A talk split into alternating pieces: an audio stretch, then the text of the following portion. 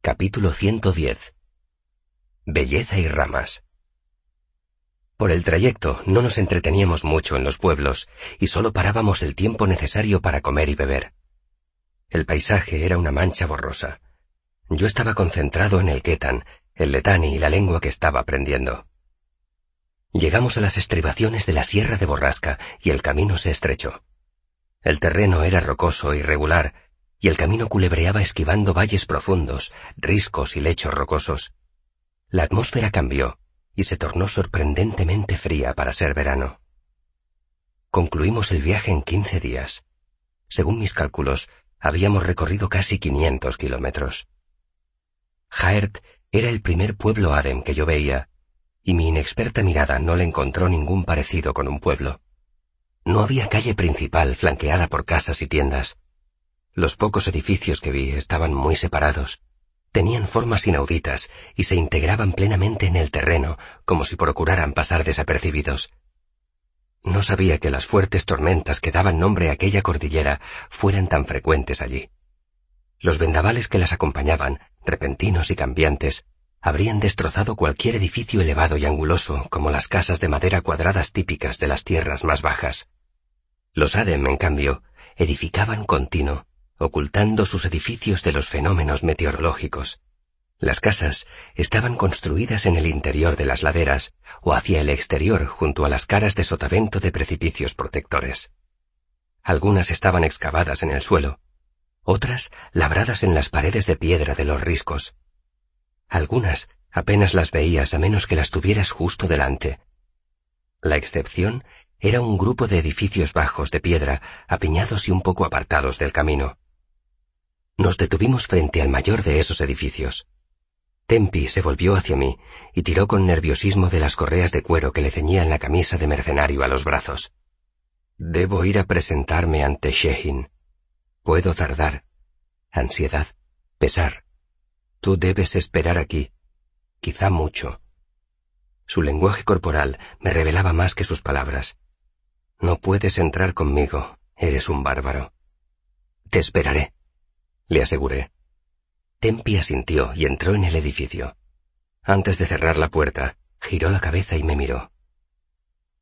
Miré alrededor y vi a unas pocas personas que realizaban sus tareas cotidianas. Una mujer con un cesto, un niño con una cabra atada con una cuerda. Los edificios estaban hechos de la misma piedra rugosa que se veía en el paisaje, y se confundían con el entorno. El cielo estaba nublado, lo que añadía una tonalidad más de gris. Soplaba un viento que restallaba en las esquinas y trazaba dibujos en la hierba. Me pasó por la cabeza ponerme el shaed, pero decidí no hacerlo. Allí la atmósfera era más seca y fría, pero era verano, y el sol calentaba. Reinaba una tranquilidad extraña, sin el bullicio ni el hedor que había en los pueblos más grandes.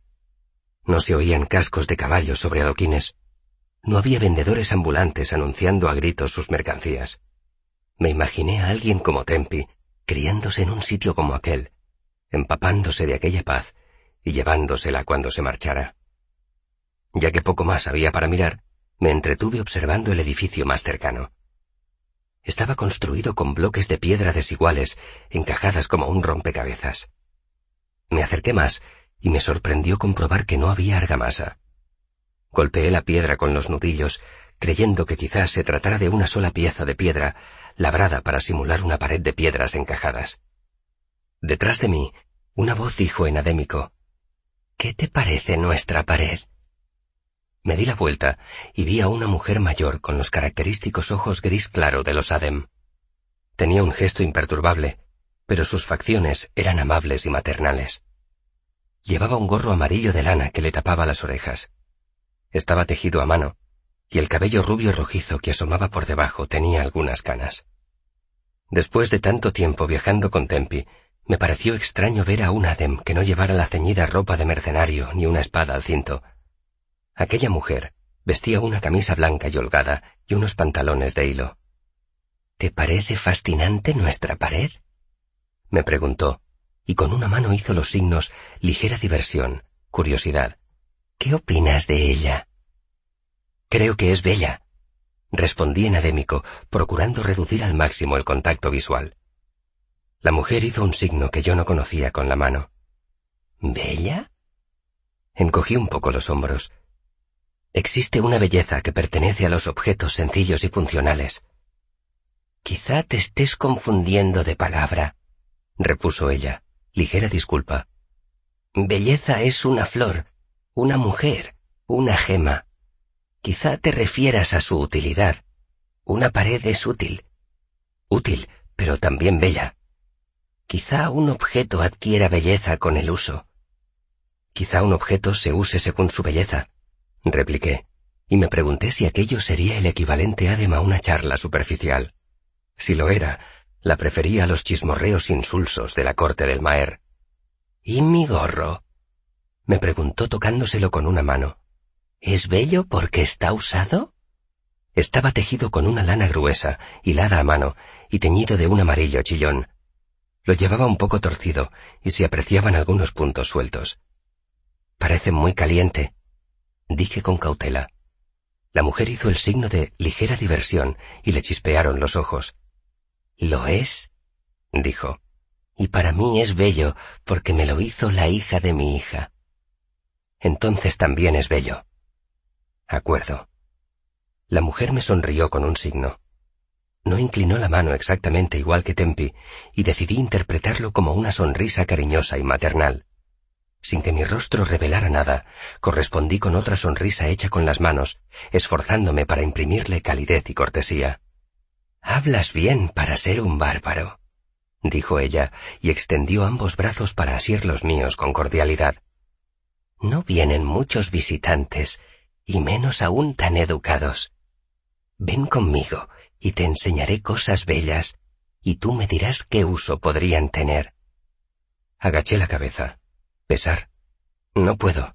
Estoy esperando. ¿A alguien que está ahí dentro? Asentí con la cabeza. Si está ahí dentro, sospecho que tendrás que esperar largo rato. Seguro que se alegrarían de que vinieras conmigo. Quizá resulte más entretenida que una pared. La anciana levantó un brazo y llamó a un niño. El niño se acercó corriendo. La miró expectante, aunque de reojo echó un vistazo a mi cabello. La anciana le hizo varios signos al niño, pero solo entendí discretamente. Di a los de dentro que me llevo a este hombre a dar un paseo para que no tenga que esperar aquí solo con el viento. Lo devolveré pronto. Dio unos golpecitos en el estuche de mi laúd, y luego en mi macuto, y en la espada que llevaba al cinto. Dale esto al chico, y él lo llevará adentro. Sin esperar una respuesta, empezó a descolgarme el macuto del hombro, y no se me ocurrió ninguna forma educada de soltarme de su mano sin parecer terriblemente maleducado. Todas las culturas son diferentes, pero hay una cosa que no varía. La manera más segura de ofender a tu anfitrión es rechazar su hospitalidad. El niño se escabulló con mis cosas, y la anciana me cogió del brazo y me llevó. Me resigné, algo agradecido de su compañía, y fuimos paseando en silencio hasta que llegamos a un valle profundo que se abrió de repente ante nosotros. Era verde, con un arroyo en el fondo, y estaba resguardado del persistente viento. ¿Qué dirías de algo así? Me preguntó la anciana señalando aquel valle escondido. Es muy propio de Ademre. Me dio unas palmaditas cariñosas en el brazo. Tienes el don de decir sin decir, eso no es frecuente en alguien como tú. Comenzó a descender hacia el valle, apoyándose en mi brazo y avanzando con cuidado por un sendero estrecho y pedregoso. No lejos de allí, vi a un niño que vigilaba un rebaño de ovejas. Nos saludó con la mano, pero no gritó. Llegamos al fondo del valle, donde las aguas blancas del arroyo fluían sobre un lecho de piedras. En unas pozas transparentes se veían las ondas que provocaban los peces. ¿Dirías que esto es bello? preguntó la anciana cuando llevábamos un rato contemplándolo. Sí. ¿Por qué? Inseguridad. Quizá por el movimiento. La piedra no se movía y también la llamaste bella. Interrogante. El movimiento no forma parte de la naturaleza de la piedra. Quizá lo bello sea moverse según la propia naturaleza. Asintió con la cabeza como si mi respuesta la hubiera complacido. Seguimos contemplando el agua. ¿Has oído hablar de la latanta? me preguntó. No. Pesar, pero quizás sea que no conozco esa palabra. La anciana se dio la vuelta y echamos a andar por el fondo del valle hasta llegar a un lugar más abierto que parecía un jardín bien cuidado. En el centro había un árbol como yo no había visto nunca. Nos detuvimos al borde del claro. Ese es el árbol espada, dijo la anciana, e hizo un signo que no reconocí, frotándose la mejilla con el dorso de la mano. La latanta. ¿Te parece bello? Me quedé mirándolo. Curiosidad. Me gustaría verlo desde más cerca. No está permitido. Énfasis. Asentí y lo observé tan bien como pude desde aquella distancia. Tenía unas ramas altas y arqueadas, como un roble, pero las hojas eran anchas, planas y giraban describiendo extraños círculos cuando el viento las agitaba. Sí, contesté al cabo de un rato. ¿Por qué has tardado tanto en decidirte? Estaba reflexionando sobre la causa de su belleza, admití. ¿Y? Podría decir que se mueve y no se mueve según su naturaleza, y que eso le aporta belleza, pero no creo que sea esa la causa. Entonces, ¿por qué? Me quedé largo rato mirándolo. No lo sé. ¿Cuál cree usted que es la causa? Es simplemente, me contestó. Con eso basta. Asentí con la cabeza y me sentí un tanto estúpido por las elaboradas respuestas que había dado anteriormente. ¿Conoces el Ketan? me preguntó entonces. Me pilló por sorpresa. Yo sabía la importancia que aquellas cosas tenían para los Adem. Por eso dudé de si debía responder abiertamente. Sin embargo, tampoco quería mentir. Tal vez. Disculpa. La anciana asintió y dijo, Eres prudente. Sí. ¿Es usted Shehin? La anciana asintió. ¿Cuándo has sospechado que soy quien soy? Cuando me ha preguntado si conocía el Ketan. Dije. ¿Cuándo ha sospechado que sabía más de lo que debe saber un bárbaro? Cuando he visto cómo colocabas los pies. Otro silencio. ¿Por qué no viste de rojo como los otros mercenarios, Shehin? Shehin hizo un par de signos que yo no conocía. ¿Te ha explicado tu maestro por qué ellos visten de rojo? No se me ha ocurrido preguntárselo, contesté, pues no quería insinuar que Tempi había sido negligente en su instrucción. Pues ahora yo te lo pregunto a ti. Reflexioné un momento. ¿Para que sus enemigos no los vean sangrar? ¿Aprobación? Entonces, ¿por qué yo visto de blanco? La única respuesta que se me ocurrió me produjo un escalofrío. Porque usted no sangra. Shehin asintió con cierta reticencia.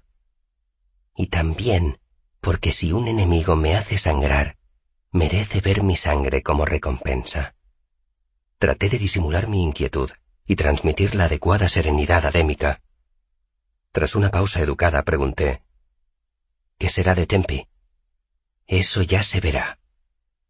Hizo un signo parecido al de irritación, y a continuación me preguntó, ¿No estás preocupado por lo que va a ser de ti? Estoy más preocupado por Tempi. El árbol espada oscilaba dibujando en el viento. Era casi hipnótico. ¿Hasta dónde has llegado en tu instrucción? me preguntó Shekin. Llevo un mes estudiando el Ketan. Se volvió hacia mí y levantó las manos. ¿Estás preparado? No pude por menos de pensar que era quince centímetros más baja que yo y lo bastante mayor para ser mi abuela. Además, el gorro amarillo y ladeado no le daba un aspecto muy intimidante. Tal vez, dije, y levanté también las manos. Shehin vino hacia mí despacio, haciendo manos como cuchillos. Respondí con atrapar la lluvia.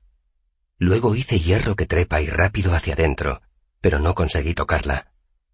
Ella aceleró un poco e hizo aliento que gira y golpear hacia adelante al mismo tiempo. Paré el primero con agua en abanico, pero no pude esquivar el segundo. Me tocó por debajo de las costillas y luego en la sien, flojo, con la fuerza con que le pondrías a alguien el dedo en los labios. Ninguno de los movimientos que intenté surtió efecto. Hice arrojar rayos, pero ella sencillamente se apartó, sin molestarse siquiera en responder. Una o dos veces mis manos llegaron a rozarle la camisa blanca, pero eso fue todo. Era como intentar golpear un trozo de cuerda que cuelga. Apreté los dientes e hice trillar el trigo, prensar sidra y madre en el arroyo, pasando sin interrupción de uno a otro con una ráfaga de golpes. Nunca había visto a nadie moverse como Shehin. Era rápida, pero no se trataba de eso. Se movía con perfección y nunca daba dos pasos si bastaba con uno. Nunca se movía cuatro centímetros si solo necesitaba tres. Se movía como un personaje de cuento, más fluida y elegante que Felurian cuando bailaba.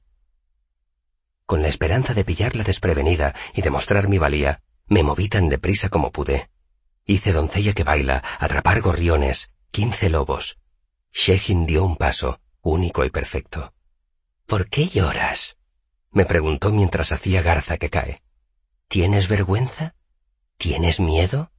Parpadeé, con objeto de contener las lágrimas. Con voz entrecortada por el esfuerzo y la emoción, dije, Eres bella, Shehin, porque en ti están la piedra de la pared, el agua del arroyo y el movimiento del árbol. Shehin parpadeó sorprendida y aproveché ese momento de distracción para sujetarla con firmeza por el hombro y el brazo. Hice trueno hacia arriba, pero en lugar de salir despedida, Shehin permaneció inmóvil y sólida como una roca. Casi distraídamente se soltó con romper león e hizo trillar el trigo. Salté por los aires y fui a parar dos metros más allá. Me levanté enseguida. No me había hecho daño fue una caída suave sobre hierba blanda, y Tempi me había enseñado a caer sin lastimarme. Pero antes de que pudiera continuar, Shehin me detuvo con un ademán. Tempi te ha enseñado y no te ha enseñado, dijo con expresión insondable. Me obligué a desviar la mirada de su cara. Era difícil abandonar esa costumbre que había practicado toda la vida. Y eso es bueno y malo a la vez. Ven, se dio la vuelta y se acercó más al árbol. Era más alto de lo que me había parecido. Las ramas más pequeñas se movían a gran velocidad, describiendo curvas cuando el viento las agitaba. Shehin cogió una hoja que se había desprendido y me la dio. Era ancha y plana, del tamaño de un plato pequeño, y asombrosamente pesada. Sentí una punzada en la mano y vi que por mi pulgar corría un hilillo de sangre. Examiné el borde de la hoja, rígido y afilado como una brizna de hierba. Entendí que lo llamaran el árbol espada. Levanté la cabeza y miré las hojas que giraban. Cualquiera que se acercara al árbol cuando soplase un fuerte viento quedaría hecho trizas. Si tuvieras que atacar a este árbol, dijo Shehin, ¿qué harías? ¿Golpearías la raíz? No, demasiado fuerte. ¿Golpearías las hojas? No, demasiado rápidas. ¿Qué harías? Golpearía las ramas.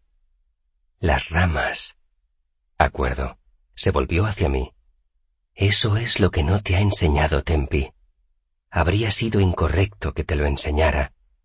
Sin embargo, has sufrido por ello. No lo entiendo. Me indicó por señas que empezara el Ketan. Automáticamente hice atrapar gorriones. Detente. Me quedé inmóvil en esa posición. Si tuviera que atacarte, ¿dónde golpearía? ¿Aquí, en la raíz? Me empujó una pierna y comprobó que no cedía. ¿Aquí, en la hoja? Me empujó la mano que tenía levantada, moviéndola sin esfuerzo pero sin conseguir nada más. Aquí, la rama. Me empujó suavemente por un hombro y me desplazó con facilidad. Y aquí. Añadió presión en mi cadera y me hizo girar. ¿Lo ves? Buscas el sitio donde aplicar tu fuerza para no malgastarla. Malgastar tu fuerza no es del letani. Sí, Shehin. Levantó ambas manos y se quedó en la posición donde yo la había sorprendido, a mitad de garza que cae. Haz trueno hacia arriba. ¿Dónde está mi raíz? Señalé sus pies firmemente plantados. ¿Dónde está la hoja? Le señalé las manos. No, la hoja es desde aquí hasta aquí. Se señaló todo el brazo y me mostró cómo podía golpear libremente con las manos, los codos o los hombros. ¿Dónde está la rama? Lo pensé largo rato y le di un golpecito en la rodilla. No lo demostró, pero noté su sorpresa. ¿Y? Le di un golpecito en el costado opuesto, bajo la axila, y luego en el hombro. Enséñamelo. Me acerqué a ella, coloqué una pierna frente a su rodilla e hice trueno hacia arriba, desplazándola hacia un lado. Me sorprendió la poca fuerza que necesité. Sin embargo, en lugar de salir despedida y caer al suelo, Shehin me agarró por el antebrazo. Noté una sacudida y me tambaleé hacia un lado. Sujetándose a mí, Shehin afianzó los pies. Le bastó con dar un paso para recuperar el equilibrio. Shehin me miró a los ojos largo rato, inquisitivamente. Se dio la vuelta y me hizo una seña para que la siguiera.